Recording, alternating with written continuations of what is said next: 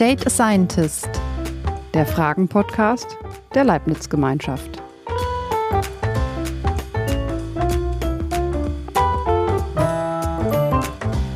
Hallo und herzlich willkommen bei Date a Scientist.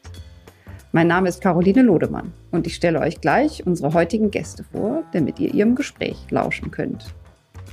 Date a Scientist ist der Fragen-Podcast der Leibniz-Gemeinschaft. In einem etwa 30-minütigen Vier-Augen-Gespräch können die Teilnehmenden alle ihre Fragen zu ihrem Lieblingsthema stellen und unsere Leibniz-WissenschaftlerInnen haben die Antworten parat. Egal, ob es um schwarze Löcher im Weltall oder um das Wirtschaftssystem der Schweiz geht. Denn in der Leibniz-Gemeinschaft forschen wir vernetzt und zwar über alles, was uns betrifft. 20.000 Menschen machen diese Forschungsorganisation aus. Auch ihr könnt übrigens mitmachen und eure Fragen an die Wissenschaft stellen. Wie das geht, sage ich euch am Ende. Heute geht es um Digitalisierung und Arbeitsmarkt und den vielbeschworenen Fachkräftemangel. Wir sind neugierig, wie sich die beiden Themen zueinander verhalten. Zu Gast ist Robert Schlachter. Er ist Vater von zwei Töchtern, Fußballspieler und Mitgründer und Geschäftsführer eines Unternehmens, das Integrations- und Automationsprozesse für Firmen entwickelt und berät. Und betreibt, darf man das sagen, mit einem Freund und Kollegen einen eigenen Podcast. Den Titel nennen wir aber bitte erst am Ende. Denn vorher wird Eckhard Bode gelöchert. Er ist Senior Scientist am Institut für Weltwirtschaft, einer Leibniz-Einrichtung im schönen Kiel. Seine Forschungsschwerpunkte sind Humankapital, Digitalisierung, Wirtschaftswachstum und neue ökonomische Geografie. Das wäre schon eine eigene Frage wert. Aber, Herr Bode, für den Einstieg, wie viel Mensch braucht der Arbeitsmarkt denn überhaupt noch? Sehr viel Mensch, glaube ich sehr viel Mensch. Ich meine, wir haben es in der Vergangenheit schon gesehen mit der Einführung von Verbrennungsmotoren zum Beispiel war es möglich, Bagger herzustellen. Dadurch wurden Arbeitskräfte, die vorher mit der Schaufel zum Beispiel den Nord-Ostsee-Kanal oder den Suezkanal ausgebuddelt haben, überflüssig. Aber das heißt ja nicht, dass diese Menschen nicht irgendwo anders Arbeit finden oder über den Generationenwechsel. Junge Menschen lernen dann halt nicht mehr mit der Schaufel zu arbeiten oder jetzt ähm, manuell zu arbeiten am Fließband, sondern das übernehmen zum Beispiel Roboter und äh, sie lernen etwas anderes. Es gibt noch genug zu tun. Uns geht die Arbeit nicht aus, glaube ich.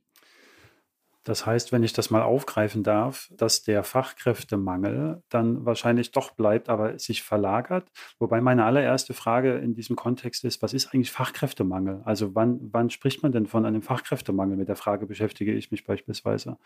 Ab wann tritt dieser Zustand ein, dass man von einem Fachkräftemangel spricht? Das ist eben dann der Fall, wenn Unternehmen mehr als normal Schwierigkeiten haben, offene Stellen zu besetzen mit Fachkräften, die sie suchen.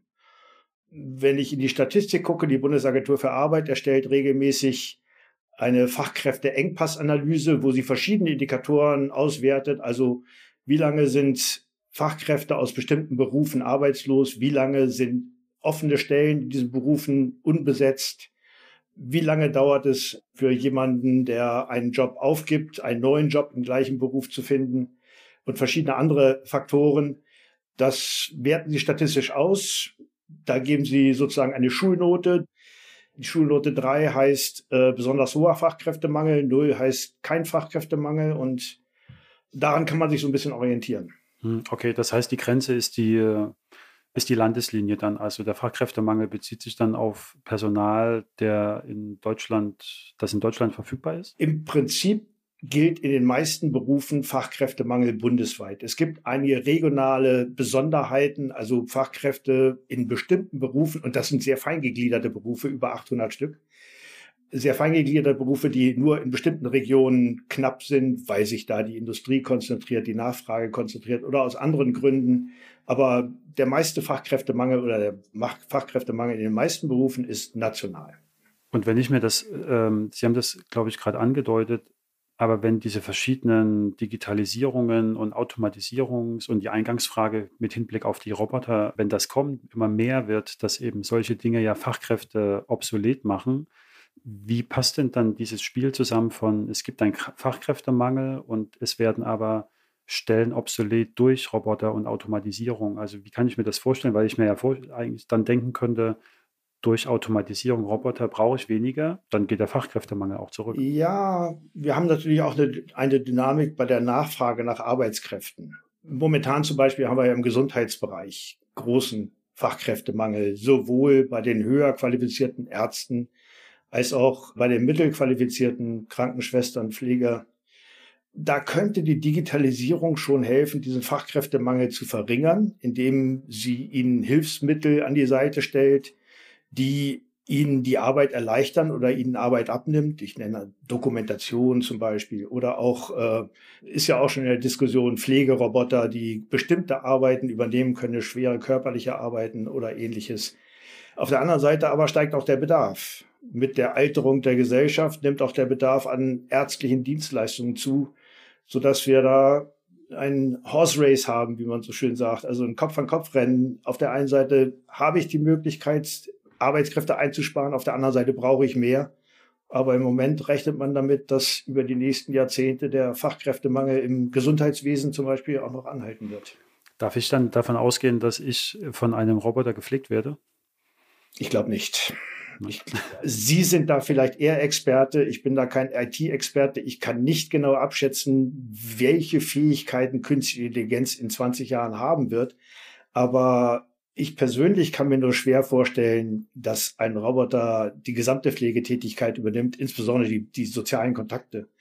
Auch wenn es Chatbots gibt, auch wenn es intelligente Roboter gibt. Ich glaube, die menschlichen Beziehungen, die zwischenmenschlichen Beziehungen werden auch weiterhin eine riesengroße Rolle spielen. Es gibt einen interessanten Test, der auf einer Konferenz vorgestellt wurde, dass sich zwei Chatbots miteinander unterhalten haben, um dann jeweils einen Termin auszumachen. Der eine rief also an, mit der Maßgabe, einen, ich glaube, Friseurtermin oder einen Arzttermin auszumachen, zu planen, abhängig von der Verfügbarkeit des Kalenders, der gepflegt war. Und dann hat dieser Chatbot auf Basis dieser Informationen dann einen anderen Chatbot angerufen, um dann den Termin zu vereinbaren.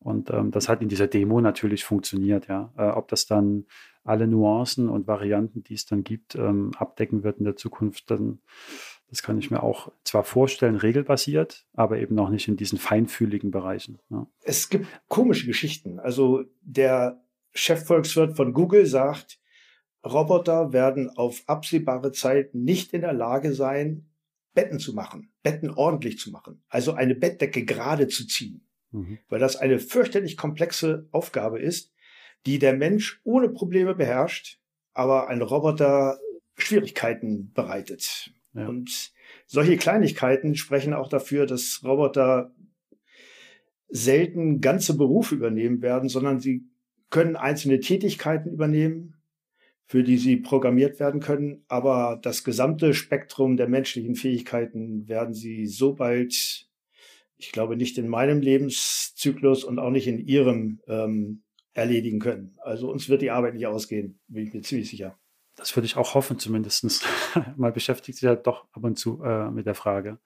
Aber wenn wir von Digitalisierung sprechen, hätte ich mal eine Frage, wie das eigentlich definiert ist, Digitalisierung, weil mir ja zwei Begriffe dann im Kopf schweben. Das eine ist Digitalisierung und das andere ist die digitale Transformation, die vor ein paar Jahren noch etwas mehr irgendwie im Raum schwebte. Spielt das da eine Rolle oder wie, wie würden Sie das unterscheiden? Ich habe jetzt keine formale Definition von Digitalisierung im Hinterkopf. In der Ökonomie unterscheiden wir im Prinzip zwischen zwei Wellen der Digitalisierung. Die erste ist gekommen durch Computer, Internet, Smartphone. Und die zweite Welle, die jetzt gerade ansteht, ist die mit künstlicher Intelligenz. Der Übergang ist fließend, weil natürlich künstliche Intelligenz auch in Robotern eingesetzt wird, die es schon lange gibt. Also Roboter in der Automobilindustrie zum Beispiel, die werden einfach nur ich sag mal, intelligenter, wenn man das sagen darf. Also sie werden zunehmend in der Lage, ihr Umfeld wahrzunehmen und auch auf das Umfeld zu reagieren. Aber solche intelligenteren Systeme, sage ich mal, wie, wie Übersetzungsprogramme oder Bilderkennungsprogramme, das ist nach Einschätzung vieler Ökonomen soweit Sie das einschätzen können, basierend auf Wissenschaftlern aus der äh, IT, aus dem IT-Bereich, schon eine neue Qualität, die in Zukunft doch noch einiges mehr bewegen kann, als in der Vergangenheit schon Computer, Smartphones und die dummen Roboter bewegt haben. Mhm. Und spielen dann so ökonomische oder gesetzgebende Maßnahmen, wie, wie wirken die sich aus? Oder gibt es da, haben Sie da ein Beispiel?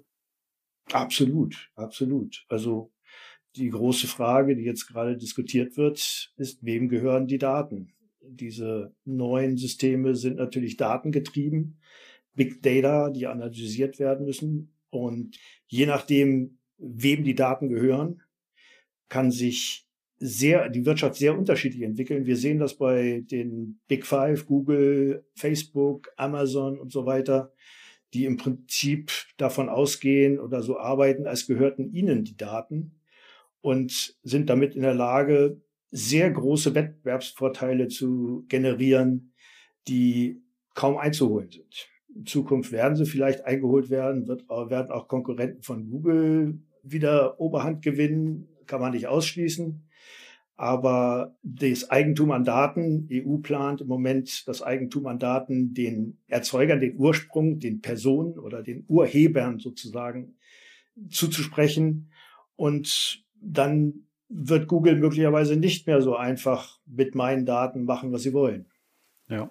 Also was wir sehen, ist ja äh, im Rahmen des äh, Geschäfts, was wir tun, auch, dass es eine Nationalisierung gibt. Also dass in auch Rechenzentren oder dann vielleicht auch in der, im Verkauf, im Sales würde man dann von Clouds sprechen, aber dass dann eben rein technisch gesehen, wo die Daten tatsächlich gehostet werden, eben auch dann die Landesgrenzen mehr und mehr jetzt berücksichtigt werden, dass man eben Rechenzentren in Deutschland mit aufbaut und dann eben die Cloud-Dienste, die man dann früher aus Amerika heraus konsumiert hat oder weltweit, wenn man so möchte, dass die dann eben auch lokal dann halt abgespeichert werden können, um diesen gesetzgebenden Maßnahmen Herr zu werden oder gerecht zu werden. Die Frage ist halt nur, ob das eine Auswirkung auf die Wettbewerbsfähigkeit hat. Also wenn ich jetzt mir, Deutschland ist ja sehr reguliert, vielleicht im Vergleich zu anderen Ländern, ob es uns dann überhaupt möglich ist, dann Wettbewerbsvorteile auf einer globalen Ebene dann eben auch zu heben. Ich ja. denke, da gibt es ein großes Risiko. Ich meine, wenn wir an Gesundheitsdaten denken, eine große Datenbank mit Krankheitsbildern, Gesundheitsmerkmalen aller Patienten auf der Welt wäre ein riesengroßer Schatz, der es sehr viel besser ermöglichen würde, mit künstlicher Intelligenz systematische Analysen zu betreiben, Krankheiten zu erkennen, als wenn man nationale Datenbanken hatten. Selbst davon sind wir ja in Deutschland noch weit entfernt, dass wir eine nationale Gesundheitsdatenbank haben, wo alle Informationen über Gesundheitszustände oder Krankheitszustände von Menschen zusammengeführt werden. Aber die Industrie, die solche Systeme baut, die solche auf, darauf angewiesen ist, solche Daten zu haben, um ihre Systeme, ihre Computersysteme anzulernen, werden natürlich in einem kleinen Land bei nationalen Grenzen für Daten sehr viel schlechtere Wettbewerbspositionen haben als in einem großen Land. Und die internationale Zusammenarbeit wird möglicherweise erschwert. Okay. Ich denke zum Beispiel auch an ein Maschinenbauunternehmen, das mit künstlicher Intelligenz dieses Predictive Maintenance macht, also Voraberkennung von Unterbrechungen in Maschinenlaufzeiten versucht zu erkennen.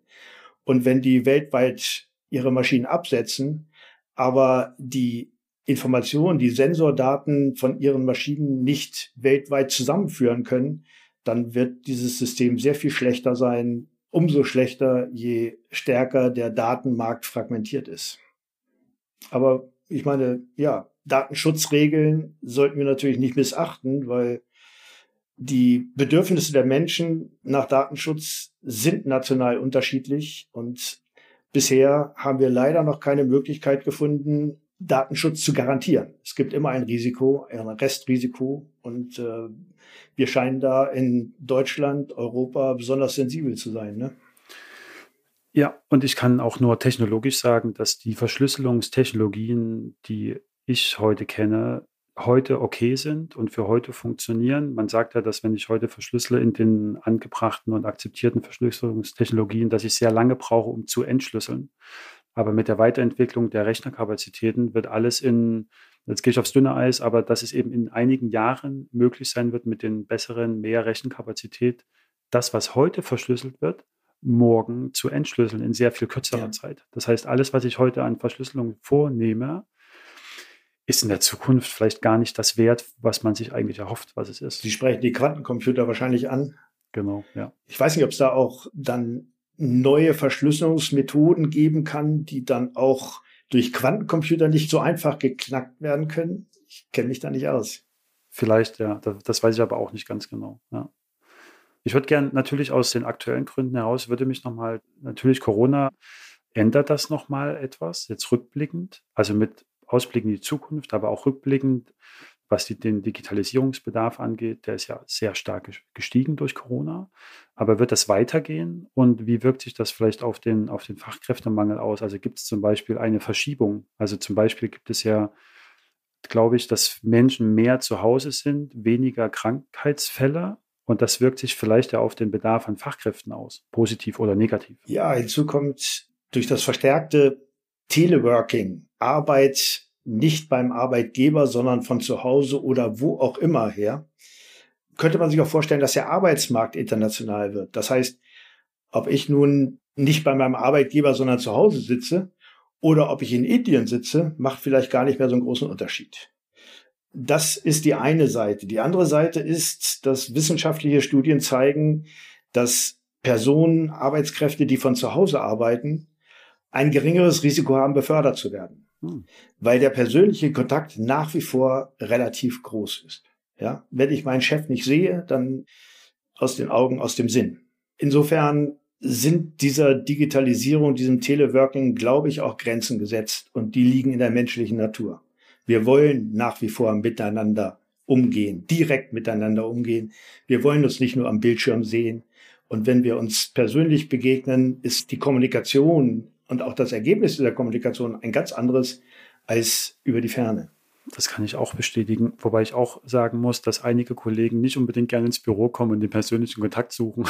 Die freuen sich auch, wenn sie im Homeoffice bleiben können und werden trotzdem befördert. Ja, ja das ist aber immer eine zweiseitige Geschichte. Ne? Jede mhm. Kommunikation braucht zwei Personen. Und selbst wenn eine nicht so kommunikativ ist, kann das vielleicht die andere wieder aufheben oder äh, zumindest teilweise kompensieren. Oder sie legt mehr Wert drauf, die andere Person. Ja? Wie der Chef, der dann eben sagt, der, wer mit mir nicht, wer mir nicht in die Augen blicken will, den befördere ich nicht, so ungefähr. Ja, ja. Sie haben ja eingangs viel von Pflegepersonal gesprochen, primär. Sie haben jetzt nicht IT erwähnt. Ich habe immer gedacht, dass IT in einem Fachkräftemangelmarkt unterwegs ist.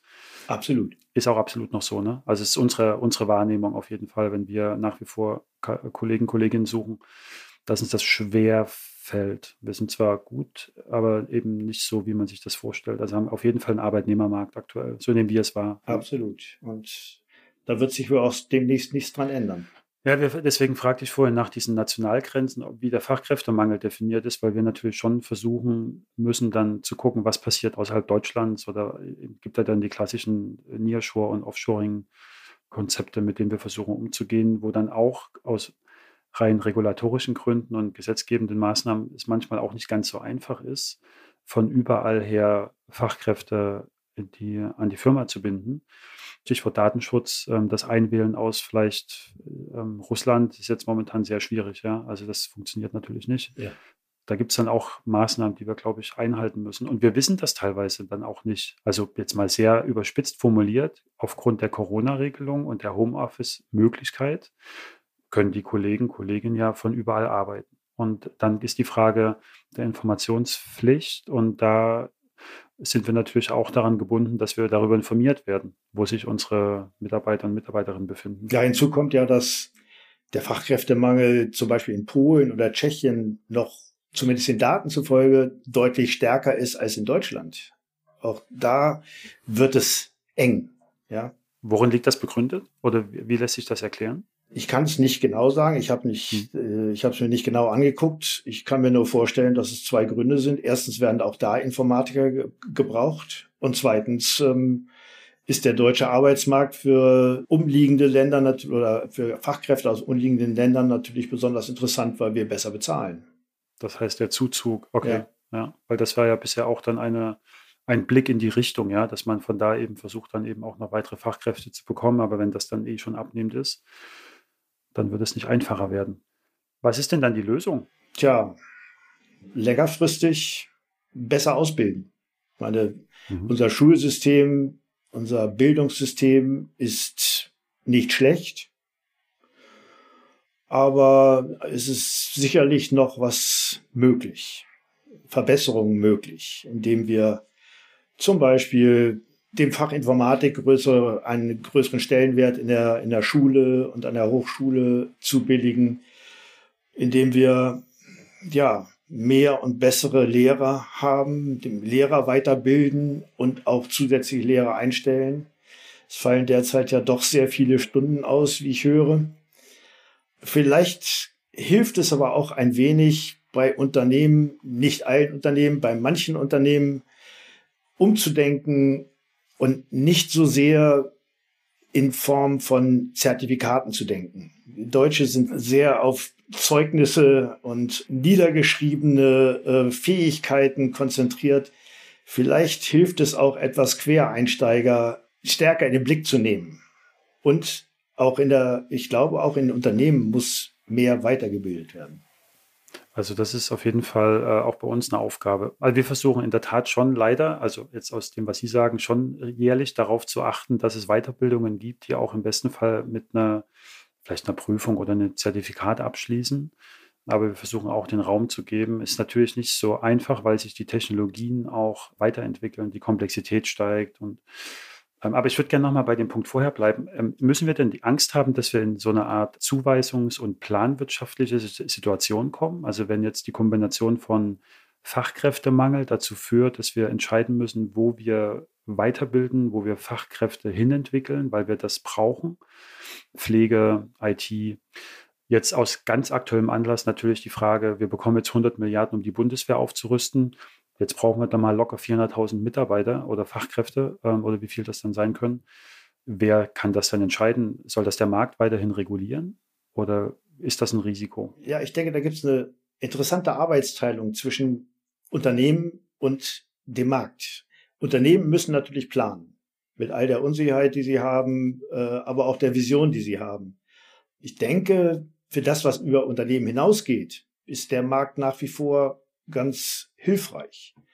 Er führt zum Beispiel dazu, über finanzielle Anreize oder über andere Anreize, die ich meinen Mitarbeitern geben kann, dass die knappen Arbeitskräfte tendenziell dahin gehen, wo sie am besten behandelt werden. Also am meisten verdienen oder wo sie nicht vom Chef übers Ohr gehauen werden, wo sie vielleicht ein paar Vergünstigungen haben, wo sich um ihre Kinder gekümmert wird, da kommt auf die Unternehmen natürlich einiges zu, denn sie müssen ein bisschen umdenken. Ich meine, ich bin Anfang 60, ich bin groß geworden mit permanent zunehmender Arbeitslosigkeit seit Mitte der 70er Jahre. Und diese lange Phase dieser zunehmenden Arbeitslosigkeit hat sich umgekehrt. Wir haben derzeit kaum noch Arbeitslosigkeit in Deutschland bis sich das in den, dieser Kulturwandel sozusagen in den Köpfen durchgesetzt hat, dauert das noch. Es gibt nach wie vor Arbeitgeber, die denken, sie können ja nicht machen, was sie wollen mit ihren Mitarbeitern, aber sie können doch durchaus eine gewisse Macht ausüben ihren Mitarbeitern gegenüber. Ich glaube, gerade im Fachkräftemangelbereich wird sich das grundlegend ändern. Da werden die Unternehmer Unternehmen nach der Pfeife ihrer Mitarbeiter tanzen müssen, sonst sind die weg und sie kriegen keine mehr. Und so gibt es eine interessante, für mich interessante, für die Wirtschaft schwierige Reallokation, Umverteilung von Arbeitskräften, weil sich Arbeitskräfte tatsächlich emanzipieren können und sich den besten Job für sich suchen können. Also ich kann das praktisch unterlegen mit den Herausforderungen, dass wir natürlich die Mitarbeiter und Mitarbeiterinnen ausbilden, und das ist natürlich auch eine Investition. Ja. Und unser Interesse ist es natürlich dann auch, diese Investition so lange wie möglich zu schöpfen, um mal etwas äh, abstrakt zu sprechen. Dann ist es natürlich schlecht für ein Unternehmen, was investiert hat, äh, in ein, ich hat, wollte eingangs noch die Frage stellen, ob man Personen überhaupt Ressourcen nennen darf, also dass man dann mit diesen Produktionsmitteln ja auch etwas machen möchte. Und wenn dann ein Hin- und Herspringen stattfindet, dann ist das ja für mich als Unternehmen schädlich, ja, weil ich dann natürlich Angst vor nächsten Investitionen habe das sehe ich schon auch als Schwierigkeit. Ja. Das war natürlich immer so. Gerade im Handwerksbereich gab es ja schon immer eine große Fluktuation, weil die Industrie besser bezahlt hat normalerweise als Handwerksbetriebe mhm. nach der Lehre.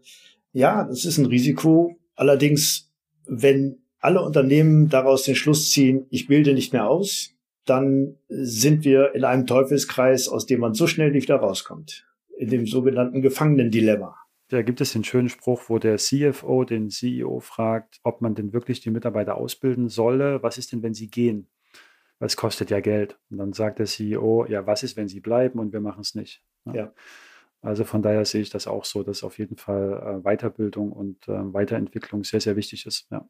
Vielleicht nutze ich das und nehme das als Ihr Schlusswort. Ich glaube, Sie könnten noch länger miteinander sprechen, aber ich danke Ihnen jetzt an dieser Stelle für Ihre Fragen und Ihre Erkenntnisse und Ihren Austausch.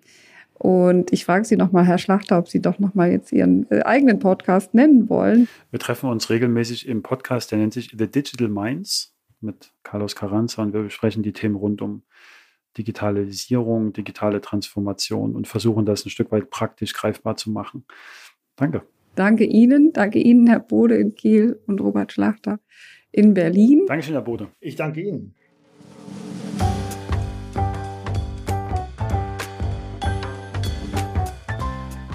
Das war Date a Scientist. Unser Podcast erscheint alle zwei Wochen überall da, wo es Podcasts gibt. Bis zum nächsten Mal. Empfehlt unseren Podcast gern weiter, lasst uns eure Bewertung da, schickt uns eure E-Mails mit Fragen an dateascientist@leibniz-gemeinschaft.de und schreibt uns, wenn ihr einmal selbst mitmachen wollt. Am wichtigsten aber bleibt neugierig. Data Scientist ist ein Podcast der Leibniz-Gemeinschaft, produziert von Pool Artists. Redaktion Caroline Lodemann und Marleen Sommer. Weitere Informationen findet ihr unter www.leibniz-gemeinschaft.de slash datascientist.